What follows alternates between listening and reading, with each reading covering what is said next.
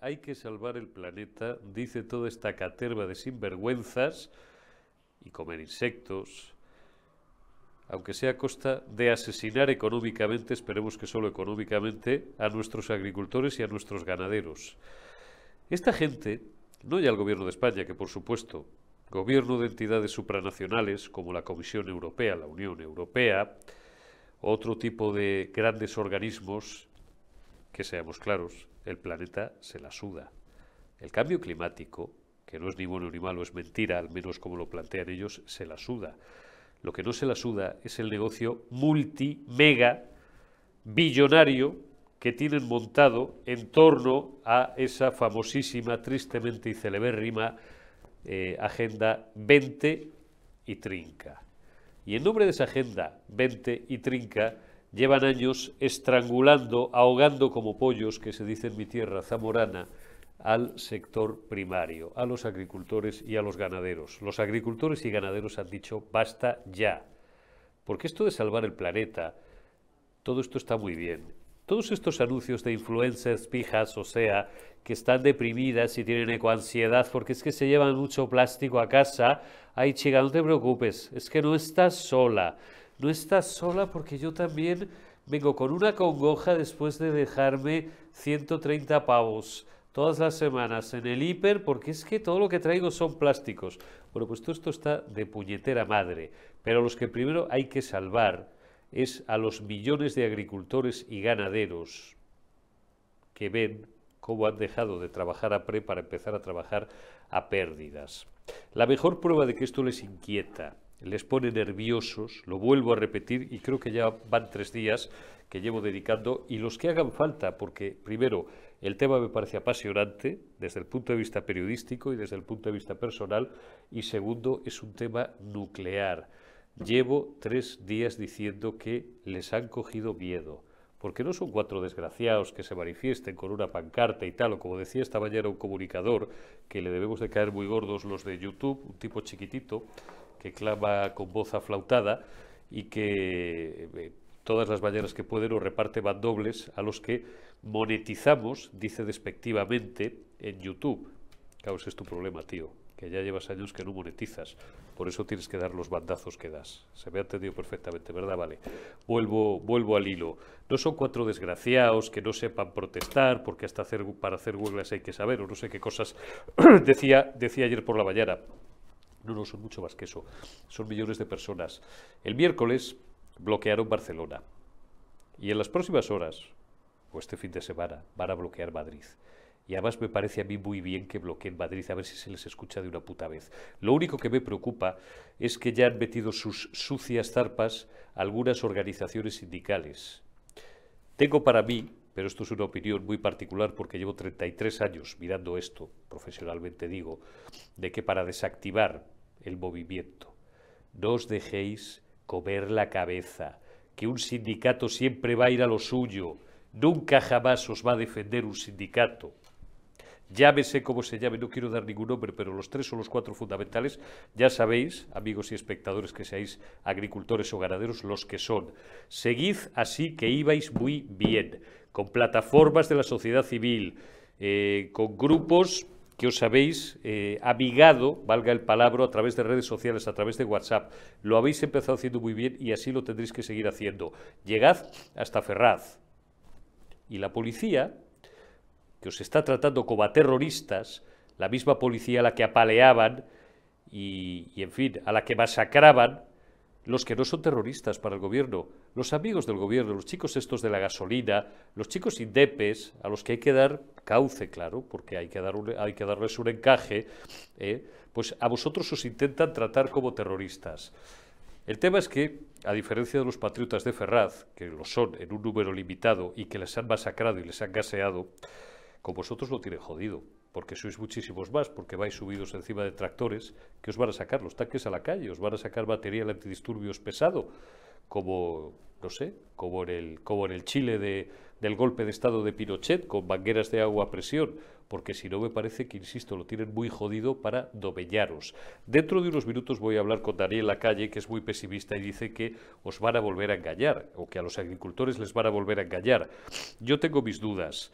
Sí me cuesta poco trabajo pensar que les van a volver a engañar si se dejan comer la cabeza por las organizaciones sindicales. Si no se distraen, los agricultores y los ganaderos, y piensan en lo suyo y van hasta, hasta el final con sus reivindicaciones, porque dentro de unos días el siguiente paso será pedirles por parte de esos sindicatos que retiren algunas, que negocien, que es mejor eh, una mala solución que un buen pleito. ¿eh? Si no retiráis, si no retiran ni una sola de esas reivindicaciones, saldréis triunfantes. Si no, os volverán a engañar. Menos burocracia, menos administración, estas gilipolleces de los pesticidas, de tal. Pero, ¿qué quieres, Úrsula? ¿Que muramos todos envenenados? No, es que están jodiendo el planeta. Coño, pues seremos más importantes nosotros que el planeta, Úrsula. Si a ti el planeta te da absolutamente igual, lo que no os da igual es vuestro multimillonario negocio. Pero como vuestro castigo lleváis vuestra penitencia, y como decía mi abuela que era sabia, zamorana, el harto no se acuerda del hambriento, os vais a tener que acordar de los que no tienen un negocio multimillonario como vosotros, ni entre las piernas ni en el planeta, de los que ahora mismo ya carecen de lo más elemental para mantener sus negocios a flote, es decir, para subsistir.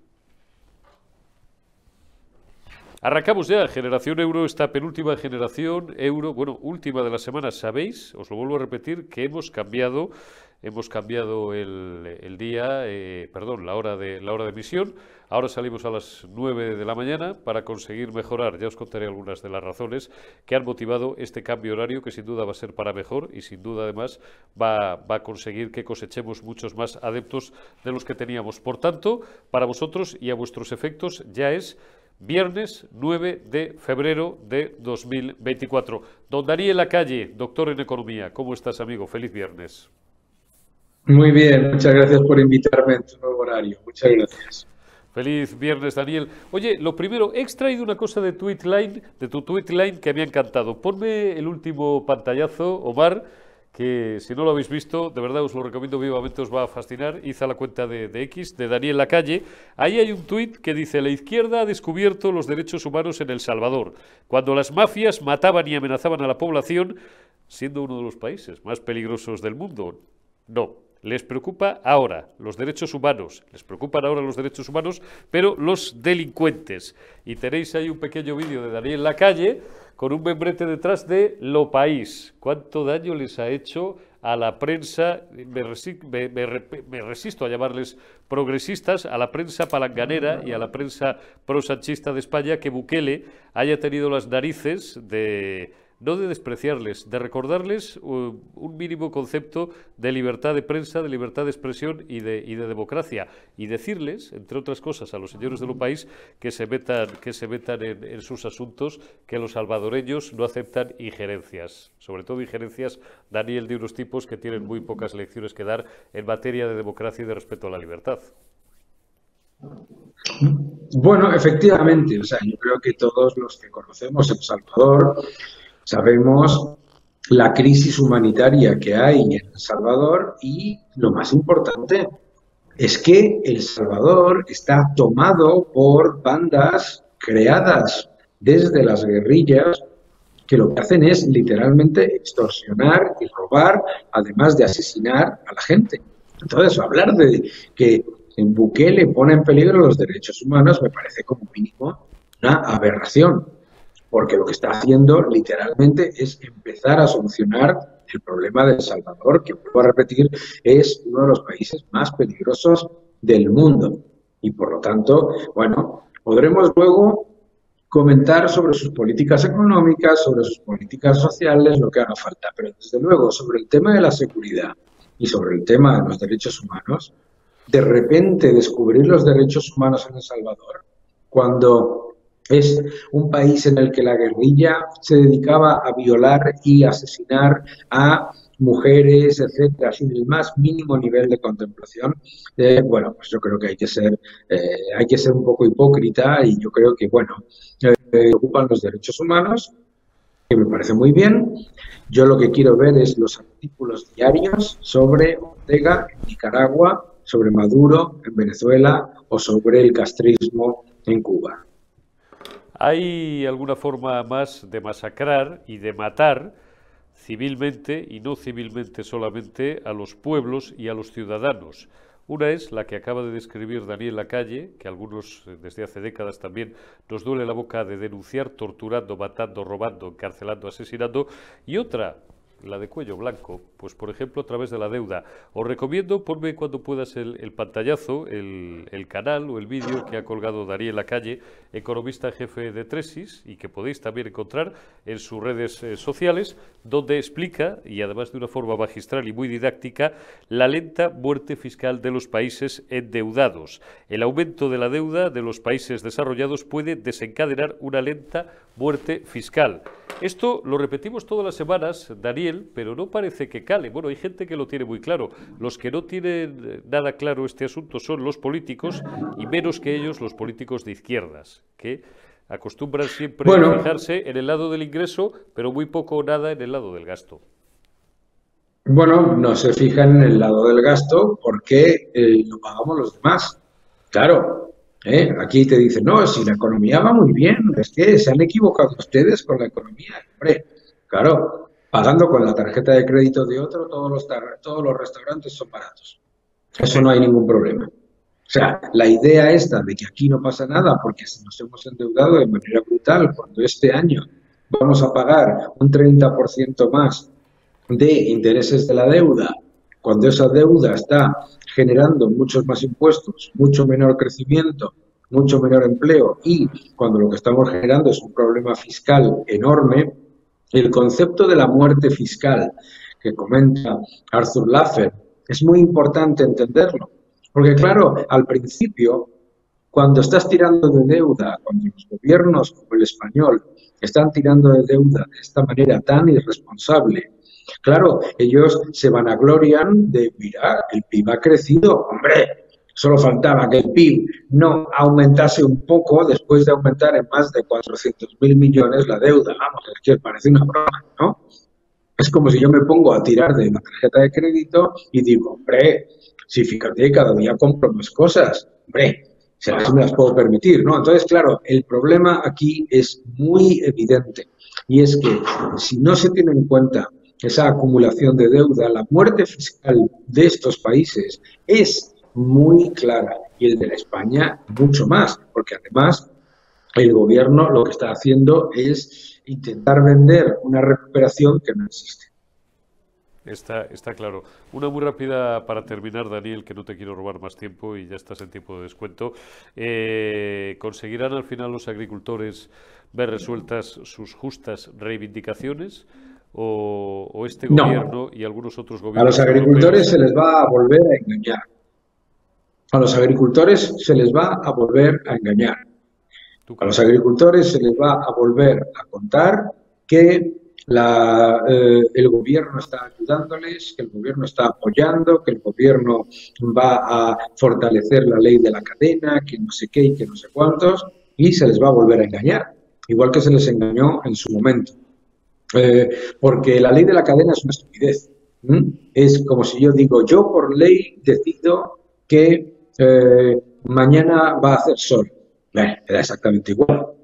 Eso no está haciendo absolutamente nada sobre la brutal acumulación de costes, impuestos y trabas burocráticas que le han puesto a los agricultores. Y el gobierno sobre eso no está haciendo nada. Y dice que es que ha enviado 3.000 o 4.000 millones al sector primario que ningún agricultor ha visto en ningún sitio. Pero lo más importante, además, es que lo que le está intentando vender el gobierno a los agricultores es, no se preocupen, somos conscientes de que a ustedes les estamos poniendo unas trabas burocráticas, unos impuestos y unos requisitos completamente ridículos, pero se los vamos a exigir a los países eh, de los que importamos. Mentira. Es completamente mentira y da igual porque no se solucionan los problemas haciéndole la vida más difícil a otros países, sino se solucionan los problemas no poniendo los problemas.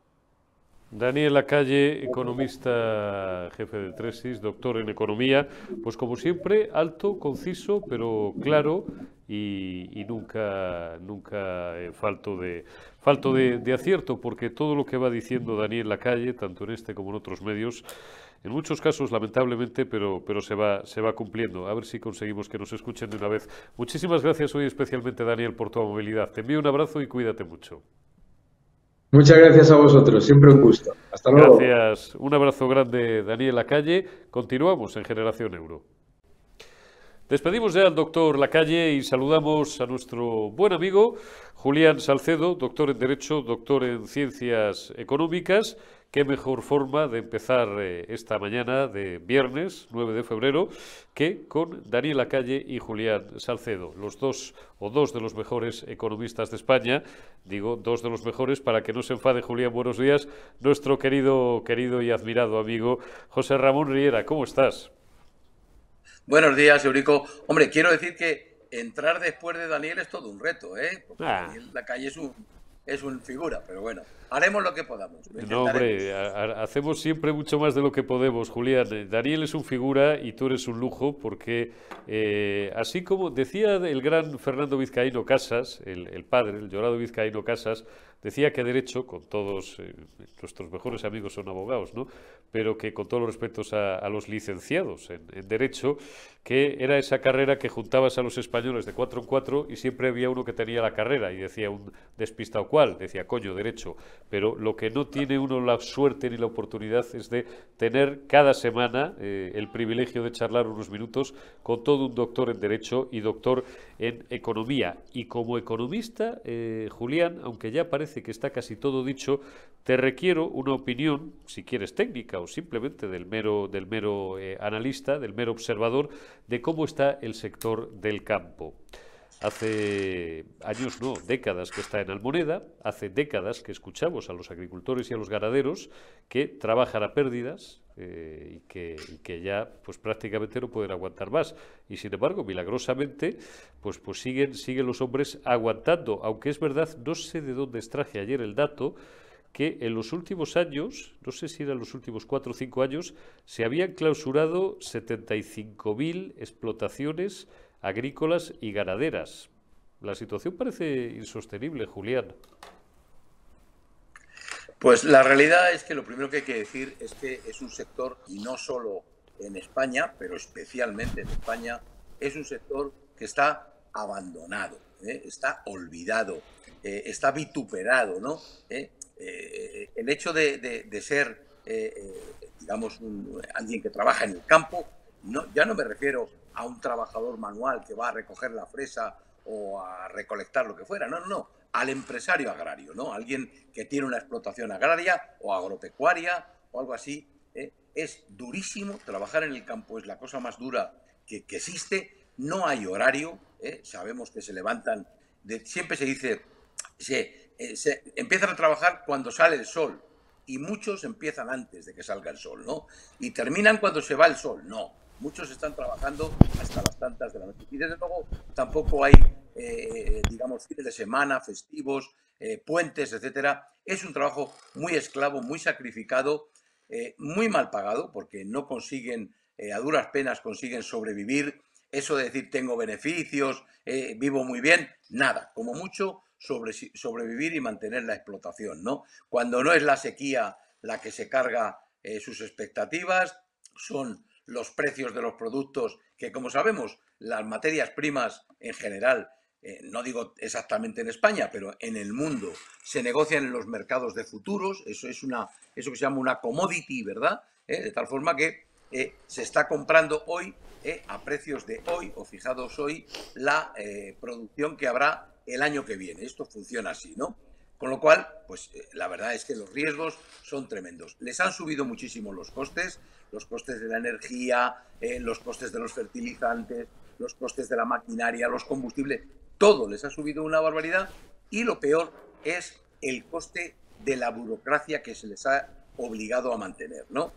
Oímos estos días cómo los agricultores dicen, bueno, es que tengo que tener una oficina dentro de mi explotación agraria, tengo que irme al campo con una tablet, eh, por supuesto conectada. Claro, yo me pregunto y cuando estemos en la, eh, cuando sea un agricultor que esté en la España vaciada, que no haya internet, ¿cómo se conecta, no? ¿Eh? ¿Cómo lo puede hacer? No, no, pero le exigen que vaya con la tablet, que mide que mida el, nivel de, del agua que tiene tal.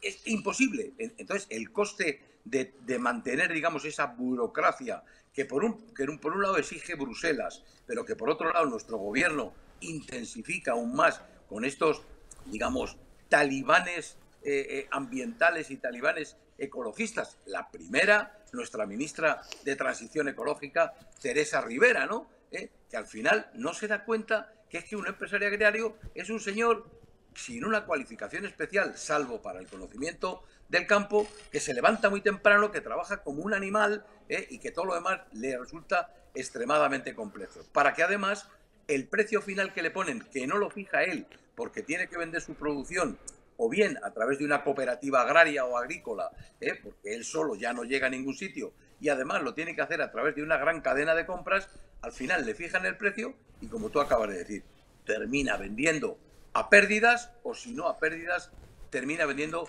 por debajo del coste. Claro, así no se puede sobrevivir. La culpa, si me lo permite, ya termino. La culpa, el primer culpable, Bruselas. Bruselas y Bruselas. Bruselas legisla como si no hubiera un mañana. Venga, aquí lo que se trata de sacar mucha normativa, muchas directivas, eh, reglamentos. Eh, venga, venga.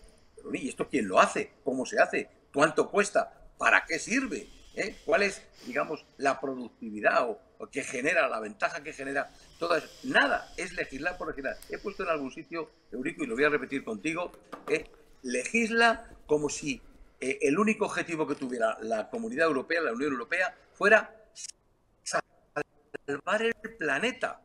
magnífico, ¿no? Pero es que a costa de salvar el planeta se va a cargar a los ciudadanos, a los habitantes del planeta, ¿no? ¿Eh? Esa es la clave. Y, ya termino. Los agrícolas, ¿eh? los empresarios agrarios, el campo, es absolutamente necesario porque comemos de eso. Todavía hoy comemos de eso. Y sin comer no sobrevive nadie, ¿no? Entonces, de verdad, abandonados, nadie les hace ni, ni, ni, puñetero caso. ¿eh? El gobierno le dice, sí, sí, vamos a reunirnos. El ministro eh, Planas eh, saca un tomate, corta el tomate, mira qué bueno está. Oiga, eso no vale de nada. Es lamentable. No sé cómo pueden sobrevivir, muy difícilmente. Pues malamente, te lo digo. estas movilizaciones sensibilicen a alguien. ¿eh? Te lo digo, te lo digo yo malamente, te lo digo yo porque he tenido, tengo el, campo en, casa, en, en, buena parte, en buena parte de mi familia de una de esas provincias, y siempre lo recuerdo y con mucho orgullo. Abrazos a mis amigos y a mis familiares, a mis tíos, a mis primos y a toda mi gente buena del campo zamorano, del campo de Tierra de Campos, de Palencia, de Salamanca, de Ávila, de León, de Valladolid y también a todos los, demás, ¿no? pero, pero eh, a, lo que más cerca tenemos y que es lo, lo que conocemos. Llevan años, no, décadas produciendo a pérdidas, trabajando a pérdidas. Hubo un tiempo, yo lo recuerdo, y yo era todavía no un chaval, pero, pero tenía veintipocos años, donde ya les oía dolerse, y con razón, de que prácticamente les salía lo comido por lo servido, por hablar en, en términos vulgares, ¿no? Porque bueno, pues lo que cogían o lo que cogían con una mano era lo que tenían que pagar con la otra. Y ya en aquella época recuerdo decir a mi familia,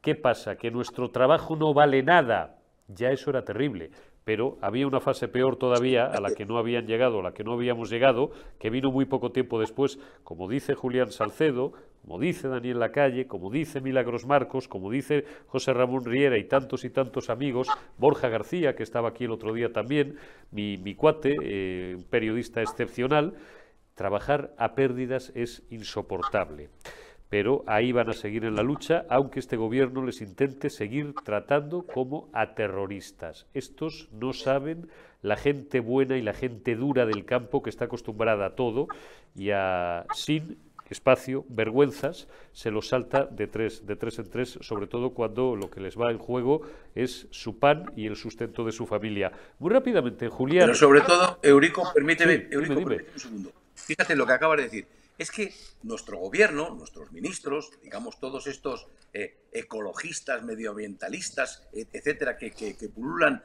en España y en el mundo, todos se llenan la boca de la sostenibilidad, ¿no? Muy bien, sostenibilidad económica, magnífico, sostenibilidad ambiental, magnífico. ¿Y la sostenibilidad social? Claro. Que tú acabas de decir. ¿eh? La sostenibilidad y el sustento, el sustento. Claro, y yo ¿Y, cuál es mi sostenibilidad? ¿Yo dónde me sostengo? ¿Eh? Es verdad. El Pacto Verde Europeo, el Objetivo 55. Ahora, cuando se ponen todos en las carreteras y bloquean Bruselas o París, von der Leyen, la presidenta de la Comisión, dice, bueno, vamos a rebajar el, digamos, la exigencia sobre los fertilizantes ni más ni menos un 50%. Coño, no se podía haber hecho esto antes. ¿eh? Tienen que ponerse allí todos y bloquear una ciudad, un país entero, ¿eh? para que se tome esta medida. Se podía haber hecho perfectamente, pero como no los escuchan, se necesitan medidas de fuerza. Es lamentable. Pero es así. Muy rápidamente, Julián, dame en un minuto y medio un panorama. Estamos todavía, para quienes nos vean en tiempo real, eh, acaba de abrirse la última sesión bursátil de, la semana, pero eh, en los últimos dos días, sobre todo, hemos visto eh, algún vaivén, algún vaivén fuerte. No sé si de galerna, de galerna creo que no, pero bueno, de, un poco de un poquito de marejada sí hemos visto, sobre todo en, en algunos sectores como la banca. ¿Qué está pasando en los últimos días en la renta variable, Julián? Bueno, pues en primer lugar, decir que en la bolsa española, lo que hablamos del el IBEX 35, eh, a duras penas mantiene, que no mantiene, el nivel de los 10.000 puntos, ¿vale? Correcto. Hay que decir que 10.000 puntos no es nada. ¿eh? En algún sitio también he dicho muy recientemente, y te lo voy a decir a ti en tu programa ahora mismo, la bolsa española está muy barata. Entonces, coño, pues si la bolsa española está tan barata, ¿eh? ¿por qué no compra todo el mundo? Y si compráramos, subirían los valores, ¿no? Pues claro, no compran porque efectivamente hay muy poca confianza. Primero, eh, en la economía europea. Alemania está, vamos, que está pasando las canutas, ¿no? Eh, eh, está estancada, vamos, básicamente. España, por mucho que estemos tan contentos de que el año pasado se cerró en el 2,5 y este año parece que en el 1,5, las cosas van mal, hay que decirlo, van mal y van a empeorar. No me gusta ser negativo ni decir todas las cosas, oye, pronosticamos que... No, no, es que va a ir mal porque no se están haciendo los deberes. ¿Qué le pasa a la bolsa, eh, Eurico? Que es lo que tú preguntabas. Desde enero, tampoco el año pasado, pero desde enero, difícilmente ha tocado ligeramente por encima los 10.000, 10.080, 10.100 y rápidamente ha vuelto a caer. ¿Por qué? Si yo además estoy diciendo que la bolsa está muy barata. Pues porque la bolsa descuenta expectativas, alguien tiene que entenderlo. Los resultados de la banca, por ejemplo, tú has preguntado, una de las cosas que decías, excepcionales, los mejores resultados de la historia hmm. de la banca en 2023. Hmm. Ah, entonces, sí, claro, pero es que la bolsa descuenta expectativas. ¿eh? Eh, antes de que se supieran los resultados finales, la presentación que tuvo lugar hace unos días de 2023, la bolsa ya descontaba esas expectativas y ya subió. Por eso se acercó y superó ligeramente los 10.000 puntos. Bueno, y entonces, ¿qué va a hacer la banca en 2024? mejorar los resultados de 2023. Y entonces, Julián, ¿por qué dices esta barbaridad? Porque mejorando los resultados de 2023 no serán tan buenos como los de 2024. Como mejorando los resultados de 2023 en 2024 no serán tan buenos como los que tuvieron en 2023 respecto a 2022. Y como la bolsa descuenta expectativas, dice, amigo, si no vas a hacer lo mejor que lo hiciste en 2023, aún mejorando el resultado, pues te penalizo. Y esto es lo que ocurre. Y me voy a otro sitio. No hay otra cuestión. Y me voy, y me voy a otro sitio. Hay muy, más alternativas, ¿no? Hay muy pocas más alternativas, pero efectivamente no puede nadie esperar que suba mucho de 10.000, ¿no? Eh, realmente la bolsa está muy plana, hay muchas, eh, muchas empresas, algunas, y algunos eh, sectores que efectivamente tienen un buen recorrido, pero fíjate, te voy a decir, fundamentalmente el recorrido de los valores, las acciones en bolsa, va a ser el de aquellas empresas que tengan una gran cuota de negocio fuera de nuestro país. Constructoras, todas se adjudican grandes proyectos en Australia, Estados Unidos, no sé qué. Esas sí, por lo que ocurre fuera. La banca, el Banco de Bilbao, el Banco de Santander y otros que tienen una gran parte de su negocio fuera de España, pues también, pero fuera de España. El que tenga, eh, digamos, el que dependa de, la actividad y los beneficios en España, mm, difícilmente podrá mejorar la cotización en bolsa. Te lo, te lo voy a poner, te lo voy a poner a huevo y vamos a rematar con un broche de oro, dice, dice Julián, y dice bien. Además está muy plana, porque, en fin, eh, yo en el 2007, cuando me dedicaba a esto, pequeño paréntesis, recuerdo, a veces lo hablo con Zulueta, eh, yo he llegado a ver el IBEX en, ¿te acuerdas, Julián? En 16.000. Creo que claro, 16.000. ya sé, descontando y ajustando las gráficas por dividendos y descontando la inflación que en aquella época no la había porque el dinero se ha tirado más de 20 años a cero, o incluso con tipos de interés negativos y descontamos una mínima, una mínima inflación, pues es estar en 10.000 y, y sobre todo que está muy plana, con lo cual no ganas ni al alza ni a la baja, porque, bueno, pues todos hemos podido ganar dinero en el lado largo y, en, el lado, y en el lado corto. Con lo cual, a lo mejor hay que eh, prestar mucha atención a los consejos y seguiremos hablando con más tiempo y más minutos con Julián Salcedo la próxima semana. Si tienen ustedes que alguno habrá que los tenga, hombre, más de uno, 200 o 250 mil euros, pues a lo mejor es eh, más interesante que se compren ustedes un pisito o dos, en función de dónde y en función de, eh, de qué ciudad, antes de que se metan ustedes en aventuras en un bar de aguas turbulentas, como parece ser la renta variable en las últimas semanas y en los últimos meses. ¿Me equivoco, Julián? Eh, no te equivocas, pero permíteme que dé un consejo que espero que resulte muy útil a todos los que nos siguen o nos escuchan, ¿no? Sí, efectivamente, es verdad que aprendimos en la crisis de 2008 que eso de que los precios inmobiliarios de los inmuebles, las viviendas, nunca bajan, esto ya hemos aprendido que bajaban, ¿verdad? Esto ya lo hemos sabido. Es verdad que se han recuperado, ¿eh? han tardado unos años, pero se han recuperado y estamos en los niveles ya previos a la crisis del 2008 en términos generales, ¿no? Por tanto, la inversión se ha recuperado, hemos vuelto a lo mismo y seguirá mejorando lo siguiente. Pero fíjate, la clave que quiero transmitirle a que nos siguen, eh, Eurico, que no piensen solo en la rentabilidad que les genera, que piensen en algo que es muy importante, que es la liquidez. Y tienen que aprender que, o tienen que entender, que la inversión en determinados activos, como son los inmuebles, es ilíquida por definición, por naturaleza. Por tanto, aunque todo el mundo pueda pensar que un piso se vende muy fácil porque hay mucha gente que lo quiere comprar, en el contexto general un inmueble es un bien ilíquido por definición y para invertir a largo plazo. Por tanto, aquel, tú lo has dicho muy bien, ¿eh? no te estoy corrigiendo, el que tenga 250.000 euros, que entre comillas le sobren, que pueda dedicarlos a la inversión, que no tenga presión en el corto o medio plazo y que quiera una rentabilidad sostenida y razonable, me parece perfecto. Váyase usted a un. Pero si usted está pensando, a lo mejor dentro de seis meses necesito recuperar la inversión o parte de la inversión, sepa usted que una inversión inmobiliaria exige largo plazo y es, digamos, no proporciona liquidez. Si esto lo sabe el que toma la decisión, perfecto. Me parece una magnífica inversión. Voy a, voy a abrochar y con esto ya te despido, Julián, que lo de hoy ha sido un pequeño traco y no te robo más minutos. Claro. No hay que perder de vista que en muchas ocasiones, sobre todo para un inversor ya de una determinada edad y, y, tranquilo, como suele decirse el inversor tranquilo, el inversor conservador, invertir en muchas ocasiones es sinónimo de ahorro. Y si, si se cumple la premisa que, que expresa Julián, de que eh, tengamos, hombre, una enfermedad, un gasto imprevisto, ¿no? Eh, porque hasta en los estudios de un hijo o de dos hijos, pues se pueden prever con antelación y se pueden, digamos, eh, planificar con, antelación.